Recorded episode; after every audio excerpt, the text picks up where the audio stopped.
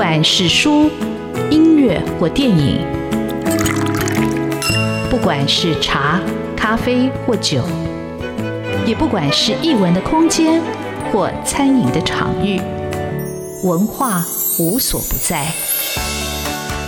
台湾新风景，让我们重新发现生活里的文化。文化就是我们的生活。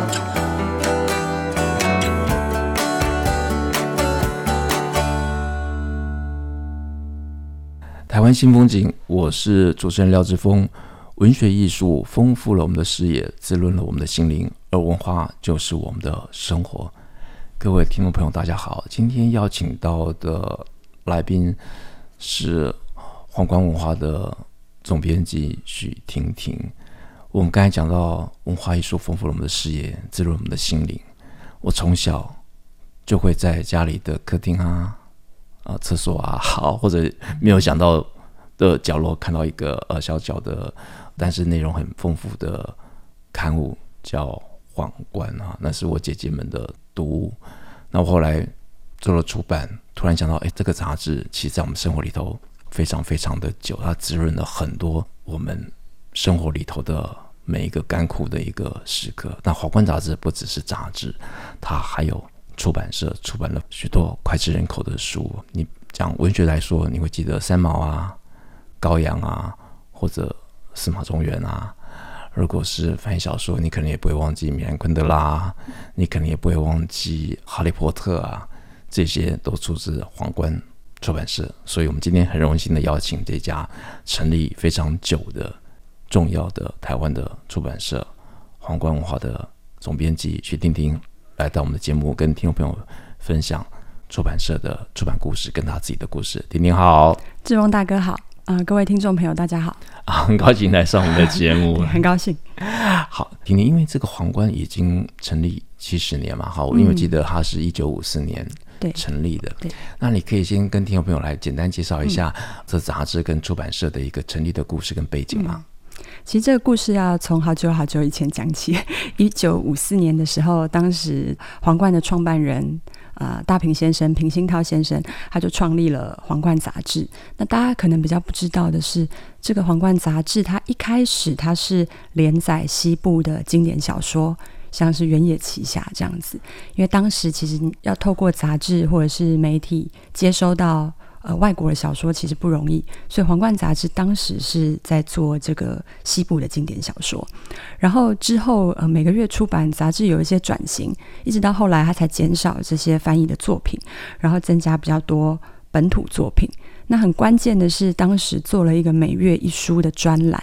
我不知道志峰大哥有没有印象？可能太久了。没有，那个时候反正就是拿到书 就就看，对不对？就看故事。对，那个每月一书的专栏呢，就是后来就陆续了有呃很多的知名作家都在那边发表了成名作，比方说像余丽华的《梦回清河》，司马中原的《狂风沙》，然后还有冯冯的《维希》。玉丽华跟司马中原，我的印象比较深。对对对，他们就是其实是在这个《皇冠》杂志的每月一书专栏呢，被大家所看到。那在杂志之外呢，呃，平鑫涛先生也经营了皇冠出版社。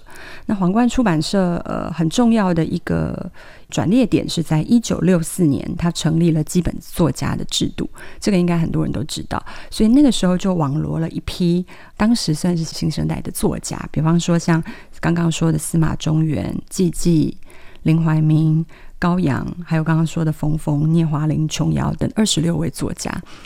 他们都是在基本作家制度里面的。那这个基本作家制度当时就是提供作家发表的园地，然后支付月薪，所以作家就可以没有后顾之忧的全新的创作。所以台湾最早有支付月薪的杂志就只有《皇冠》。对，应该是。哇，走得很前面。对，我走得很前面。所以那个时候等于就是让这些作家们他们不用担心他们的生计，他唯一要专注做的就是在他的创作上面。所以那个时候其实还蛮有蛮有效果的。然后从基本作家制度开始，我觉得皇冠就有一些这些知名作家的一些代表作。那比方说刚刚志峰大哥提到的六零年代的高阳的历史小说，然后有一些类型小说在那个时候开始出现。然后像司马中原，他就做比较多乡野小说。那琼瑶的话就是爱情小说。所以在六零年代那个时候，就是我觉得有一种繁花开遍的气象。呃，很多作家的成名作都在那个时候诞生出来。婷婷跟听众朋友来介绍这个《皇冠》杂志，跟着出版社也介绍了这么坚强的一个作家的阵容。嗯，那我比较好奇的，婷婷你怎么会来到《皇冠》啊？我其实来到《皇冠》是机缘巧合。当然，我小时候啊、呃，应该说我整个阅读历程里面印象最深刻的书，就应该跟很多年轻人一样是《哈利波特》。那也没有说我长大一定要进皇冠这样子，可是其实我高中的时候，其实对于出版编辑就很有兴趣。我那个时候在校刊社做校刊社的主编，那我觉得从无到有变出一本书这件事情非常吸引我。那一直到后来大学念了中文系。然后我进了杂志做编辑，那个时候不是在《皇冠》杂志，在《幼狮》杂志。那我做一个少年杂志的采访编辑。那那一年里面，呃，采访了很多人，那也让我就是了解到你在写采访稿或者是你在抓议题的时候，其实要比较大的弹性。但是虽然我在那边做了一年的采访编辑，我心里真正很想做的还是书，不是杂志。那刚好一年之后遇到《皇冠》在开缺。我就去试试看，然后进去之后就到现在了。哦，因为在正式的采访之前，我有问过婷婷啊，因为婷婷啊，她在皇冠大概是十三年的时间，十三年的时间，哇，十三年的时间就从编辑当到总编辑，啊，其实真的是一定是非常非常优秀的一个编辑。那我跟婷婷这访问起来，其实有点觉得亲切，是因为婷婷是呃在高中上是属于。学妹，我记得我第一次见面跟她聊天的时候，嗯、呃，我就跟她说八字头，她说她九字头。后来想，哎，我们这样问法好像问错了，就是其中间不小心经过几个轮回的 差别哦，所以是不是只有一个数字？可是我觉得在那个高中生涯里头，哦，婷婷说，因为她当校刊的编辑，然后她就对出版或者对这个文字。有了很大的一个兴趣跟热忱，那我自己刚好因为我高中的时候遇到我的高中老师曹阳老师，嗯、那我他介绍我们看新潮文库啊，介绍很多哦名人作家的意识，所以我们也就不知不觉的往这条路来走。我们这里先休息一下，待会要请婷婷来分享皇冠出版社，其实它下面有很多的出版社跟一些。文学的真讲，我觉得真的是非常非常的精彩。我们休息一下。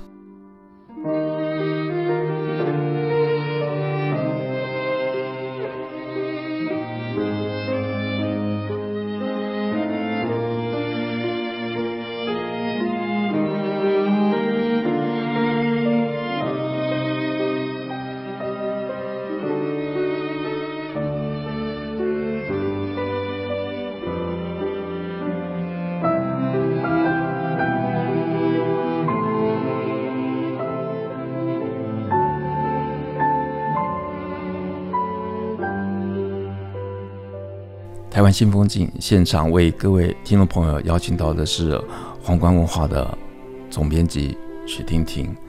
婷婷她是总编辑，但是她这个总编辑要管的事情很多。我看到，因为皇冠它还有另外一个品牌叫平安文化嘛，那它有一个文学奖是岛田庄司一个推理小说的文学奖。那到底这个奖是怎么来的？嗯，那到底一个总编辑他要做哪些事情？嗯，其实总编辑就是很忙碌，也不知道在瞎忙什么，好像每天都很忙，但好像也没有一个具体的成果出来。但其实就是，其实每个月我们会出版很多书啦。那呃，在皇冠的话，除了皇冠文化以外，还有平安文化跟品装本文化，大概是这三个。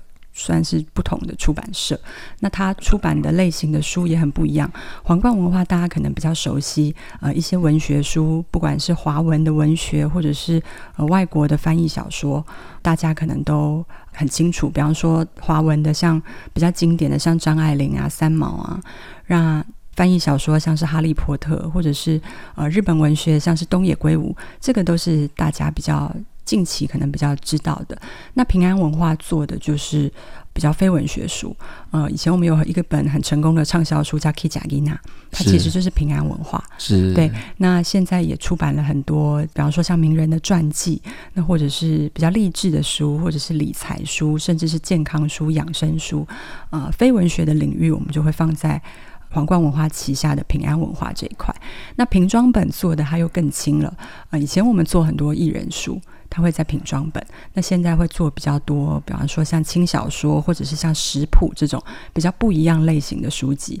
那这三个出版社其实每个月可能都会有有新书，所以我们每个月大概十几本的十本到十几本的出书量来自这三个出版社。哇！可是我觉得这个 出书量，这个其实也是量很大哦。那所以你的编辑要花很多的心力。对。那我最近看到里面有一本出李冰冰跟伍佰的新书吗？对。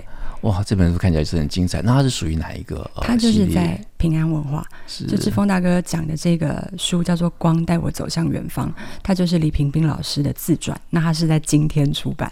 这种巧就刚好看到，而且因为我看很多电影，那个摄影就李冰冰，我想哇，这个这摄影师实在太厉害了。对对对，那像这个书的话，它跟皇冠的属性比较不一样，它属于比较个人传记的部分，就会放在平安。好，那文学奖，比如报纸啊，或者各县市自己有文学奖，嗯、皇冠也有自己的文学奖。嗯，那婷婷跟大家讲一下、嗯、这个文学奖。为什么叫岛田庄司？他这个奖是怎么来的？嗯，呃，岛田庄司推理小说奖是二零零九年开始办的。那在二零零九年之前，我不知道大家有没有印象，皇冠那个时候办的是皇冠大众小说奖。那那个时候引起了一些话题，那是因为他的首奖有一百万，然后会出版。那个时候也网罗了很庞大的一个评审的阵容，然后那时候有很多很知名的作家的小说出版，有些甚至改改编成电视剧，像有一年的首奖就是《逆女》，它就是来自。皇冠大众小说奖，然后后来拍成电视剧，受到很多欢迎。那其他像张国立老师，或者说像马来西亚作家的张草，那甚至像嗯很多，其实都是来自皇冠的大众小说奖。那这个大众小说奖办了好几届之后，因为已经办很多届，其实那个话题就没有一开始那么热烈。那在那个二零零九年那个当口，台湾有越来越多人喜欢推理小说。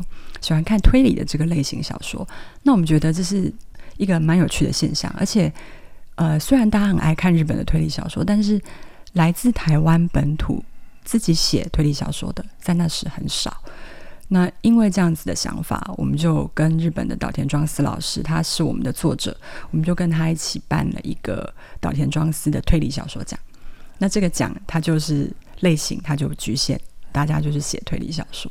呃，因为台湾有个推理小说协会嘛，所以这个奖跟这个协会有什么样的一个关联吗？其实这个奖跟这个协会没有关联，没有关联，但是，但是我们后来发现，很多来投稿的人都是这个协会的人。是，因为因为我访问过东阳嘛，就访问过这个协会的一些作家，对，对，他们都是来自推理作家协会。然后有很多，比方说，呃，岛田庄司推理小说奖里面最，嗯，怎么讲？后来引起讨论，作品改编最多的。作家应该是陈浩基，一个香港的作家。那陈浩基其实之前在推理作家协会办的文学奖里面，他就常常是榜上有名了。那后来是来投我们的这个奖，然后拿下首奖，然后出版了新书。这个新书之后受到很多国外出版社的青睐，然后甚至也有改编，就让他获得更大的影响力。呃，那所以从那个大众文学奖到岛田庄司文学奖，这样整个一个文学奖的过程，这样多久了？嗯、这样几年？二十几年了？其实有二十几年了、欸。二十几年没错，对，对我印象也是应该是二十几年。对，因为如果岛田庄司推理小说奖就已经十年了、嗯，其实前面差不多六七届、七八届。呃，因为皇冠，我觉得真的，他在很多方面其实走在台湾的出版界的一个前端。我会这么讲，就是比如说他，你看他会有自己一个计划写作的作家去支持他，嗯、我觉得走在时代的前面。嗯、还有，在我印象里头，皇冠文化应该是除了商务以外的，或者正宗以外，我有印象有看过有自己的一个出版大楼，是不是就是皇冠？哦、对对对对，我们是自己的出版大楼。而且你这空间很特别，你们好像还有一个艺术的一个对，因为我们有舞团，那也有一个艺文空间可以表演啊。那这个舞团就是独立的，从杂志或者出版社来支持吗？还是因为我觉得舞团也是一个艺术团体要去样，其实也蛮辛苦的。其实他是独立的，他是独立的，它是独立的。但有的时候我们也会去看他们的表演，而且他你们那个空间好像有时候也是有对外开放的，对对是啊，皇冠其实丰富我们很多的。我觉得在五六年级以上的人来说，就是你生活里头一定都会看过、嗯、哦。接触过皇冠的书，不管是高阳，嗯、不管是司马中原啊，或者是不管是琼瑶，那我今天特别想来，是因为我在一个分享的场合遇到婷婷，婷婷又讲了他们最近重新出版了一套书，就是三毛哈。你来讲这个三毛在皇冠的故事，这么多年以来啊，再重新出版，你自己的一个心得跟感受。嗯，其实三毛那个时候正热，大家正流行的那时候，我我应该还。那个年纪还很轻，那他其实是整个七零年代可以说是当时的阅读，可以说是三毛的年代。他那时候非常的畅销，然后他也跑了很多演讲，所以大家都认识他。但是到近几年，嗯、这十年、二十年，我们一直在思考说，怎么样让这个七零年代曾经很风潮的这个经典，让他能够被新的读者。再看到，或者是说新的读者，现在的新读者，现在二十出头、十几二十岁的读者，他们可以用什么角度再来看这个老经典？那因为这样子的想法，所以我们就帮这个三毛的这个系列作品做了全新的改版。那改版很重要的，当然就是整个书的设计，因为以前的设计当然就是以三毛的这个样子，他的照片当做主视觉。那现在我们希望能够更回归他的文字，或者是说他的文字里面，他带给我们的一个想象的世界，那个世界是怎么样？我们就希望这整套书能够呈现这样子的感觉或氛围，来吸引新一辈的读者。呃，我记得我最早看到三毛的作品，应该是国中吧。嗯，呃，国中在学校附近的书店看到撒哈拉沙漠，然后就红色的一个、嗯嗯、呃封面。那你你这次我记得你这次一个封面整个设计，好像要请特别的设计师来做规划。你们主要的一个改这个封面的一个着眼点会放在哪里？嗯，呃，其实就是希望它主要就是希望它有新意。然后我自己是觉得它的手感，不管是选纸或者是整个装帧，我希望它的手感是读者可以直接比较摸得到的。它不是，它可能不是上厚的胶膜。所以我们那时候就找了我们很喜欢的设计，叫做武士。呃，风里雾里雾里的巫师，对，巫师的封面设计也很棒。对，他们做出很有自己的一个想法。对对对对对。然后我们花很多时间跟他们讨论。那刚好他们呃团队两个人，他们对三毛也有他们自己的就是阅读的诠释。那阅读之后呢，他们就提出就是用这个植物的茎或根去沾那个墨水，然后在牛皮纸上作画。那我觉得用植物来作画，去刮那个纸张，我觉得是。对我来说，那个意象跟三毛是非常接近的，因为三毛他作品里面，他就是说整个大自然就是他的，就是他的教室，就是他生命热烈精彩的地方。好，我听得都应该赶快去 买一本来感受一下，去摸一下那个触感，而且让我想起那个风沙吹起来的感觉。我们休息一下。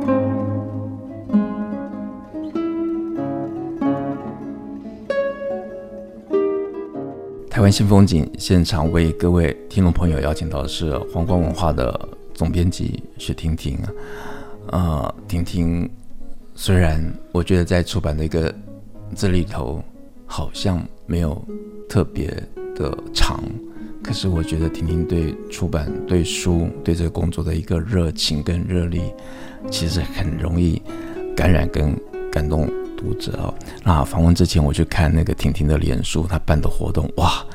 常常爆满，这个年头你办活动有人来，你都要感谢了。不要说爆满的盛况哦，简直像一个明星的出场。那婷婷刚才讲到那个三毛书重出的那个设计的那个理念啊，我觉得哇，那个对老读者来说会很想要去收藏。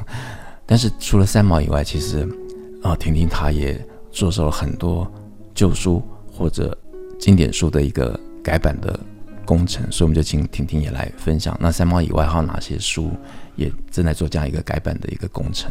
除了三毛以外，其实我们近期还做了另外一个大经典，就是张爱玲。哇，张爱玲！那张爱玲，大家其实。其实家里都已经有一套了。那我们其实要重新做的出发点，也是因为其实每个时期的那个书封的设计，它很快就会显得有一点点过时，而且主要字太小，现在 字太小，看起来很吃力。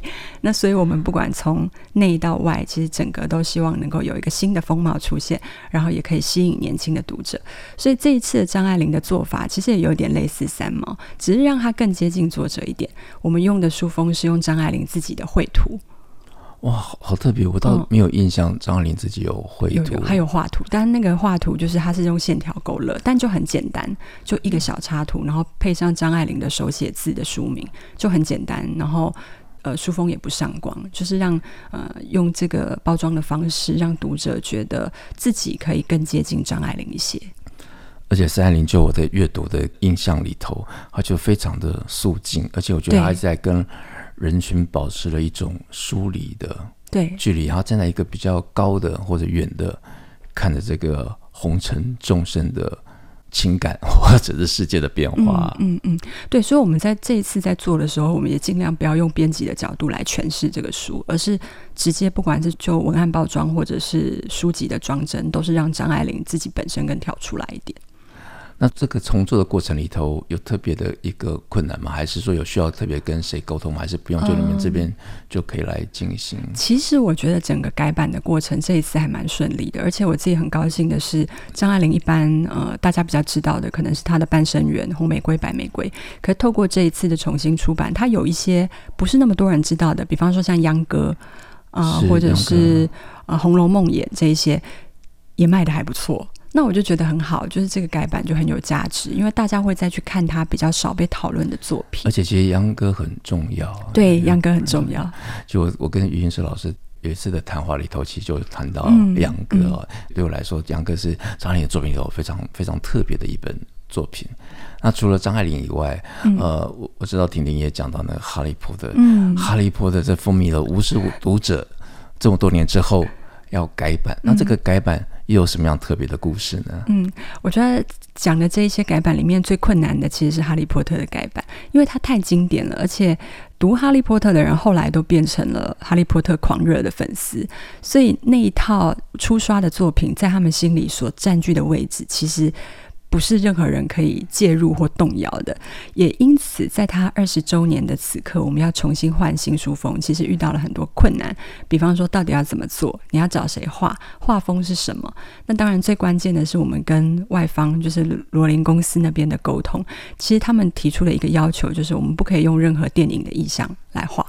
那所以等于你画的任何东西都要回避掉，而且都原创，对，都要原创。那这个原创，我的原创就不见得是。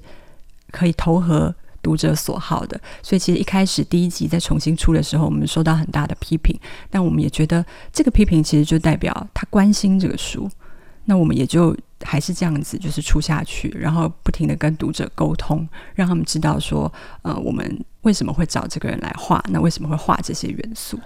呃，而且这里还有一个差别是，过去的你讲的，他读者他可能是二十岁读，二十年之后他已经是一个爸爸的角，对，他可能还想找回原来的对的那个封面的那个感觉。